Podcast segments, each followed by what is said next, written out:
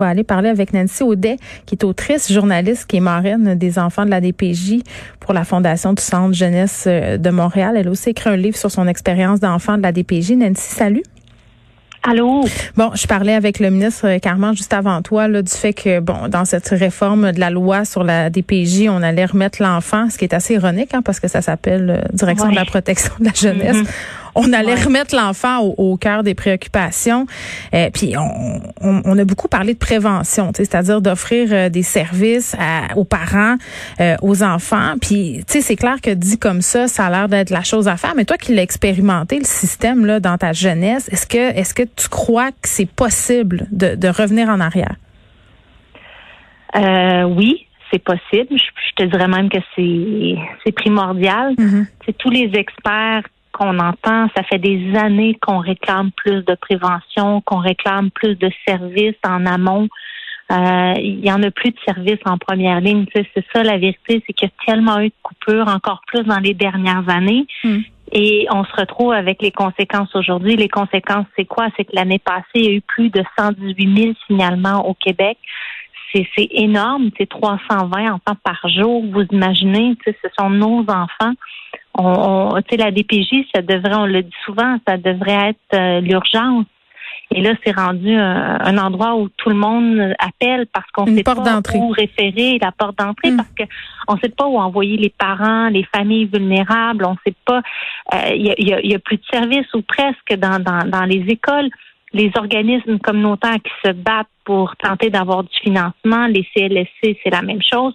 Je, parlais à une dame qui, euh, qui avait mis en place un programme à la Maison d'Haïti qui me disait qu'elle travaillait directement avec les familles vulnérables, des familles qui risquaient de perdre la garde de leurs enfants et euh, on leur apprenait, il y avait carrément des, des cours hein, pour leur apprendre à se prendre en main, tout ça, et ça oui, parce qu'ils sont, ils sont surreprésentés, euh, ces populations-là, à la DPJ, puis c'est vrai euh, que particulièrement cette dame de la maison d'Haïti m'est venue m'expliquer à quel point, avec ces parents-là, une fois qu'on leur avait expliqué, c'était la plupart du temps réglé. une grande différence. Oui, on a, on a coupé le financement, on a coupé ce, ce programme-là.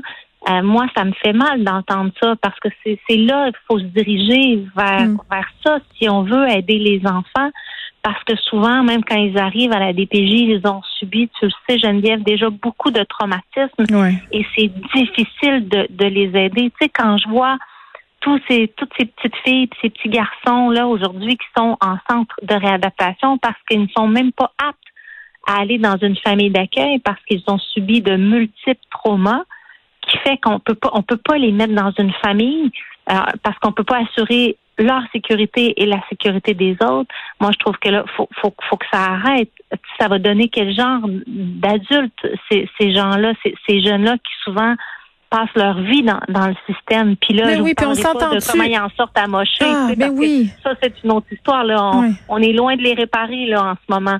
Donc, euh, c'est sûr que j'espère, parce que tu sais que, Geneviève, c'est quoi le coût de la maltraitance au Québec? Chaque année? As-tu une idée? Non, aucune idée, mais ça doit être des gonzillions. 4, 4 milliards de dollars par année. C'est ça le coût de la maltraitance. Donc, tu sais, plus tu agis rapidement, plus tu réduis ces coûts-là, plus tu interviens rapidement dans la vie d'un enfant, plus c'est payant à la longue. Mais c'est donc difficile au Québec d'investir dans la prévention. Je comprends pas. C'est la même chose en santé. Là, on s'entend tous et moi. Là on n'investit pas dans la dans la prévention, mais on arrive des années plus tard, ça nous coûte des millions de dollars pour des troubles de santé. Euh, je peux parler des fumeurs, euh, parler de la la malnutrition, il y a toute, une liste qu'on fait. On fait très, très peu de prévention au Québec. Oui, puis on dirait que les gens qui veulent aider les enfants, souvent, n'ont pas les moyens de leurs ambitions. Là, je parlais avec quelqu'un euh, qui représente les familles d'accueil et les ressources intermédiaires hier, qui me disait qu'il y a bien des gens euh, qui étaient prêts à être famille d'accueil, euh, puis même qu'ils l'étaient déjà, mais se retrouvaient un peu poignés dans l'engrenage de la DPJ, là, dans la bureaucratie, mm-hmm. dans la paperasserie, puis laissés à eux-mêmes aussi par rapport aux défis que représentent ces enfants-là. Ouais, très peu de formation. Euh, mais ça, c'est dans le rapport. tu sais, ça m'a fait plaisir de voir ça. Euh, il faut euh, aider davantage les familles d'accueil. Il faut leur offrir une formation parce qu'accueillir ces enfants-là, c'est, pas c'est pas facile. Là. C'est, c'est, c'est, c'est, vous pouvez pas imaginer ce que ça représente comme investissement mm. de temps et, et émotionnellement aussi. Mais plus encore, il va falloir que la que ce soit moins lourd parce que les familles d'accueil, c'est tellement difficile le lien souvent avec les intervenants. Puis tu sais, quand on, on apprend qu'il y a des jeunes qui arrivent en famille d'accueil qui ont été abusés sexuellement, mais l'information ne se transmet pas aux familles d'accueil. C'est inacceptable ça aussi, là, je veux bien comprendre que les dossiers sont confidentiels, mais à un mm. moment donné, ça va à l'encontre du bien-être de l'enfant. Les familles d'accueil doivent avoir ces informations-là. Ce sont elles qui vivent tous les jours avec l'enfant. Ce sont, ce sont elles qui peuvent lui apporter ce dont il a besoin. La bienveillance, mais aussi du soutien, le soutien dont il a besoin mm. après avoir vécu des choses difficiles. Elles sont souvent laissées à elles-mêmes. Oui. Ben, puis toi, tu as vécu en famille d'accueil aussi. Oui, deux fois, mais j'ai été chanceuse. C'est ça. T'as pas été barouettée.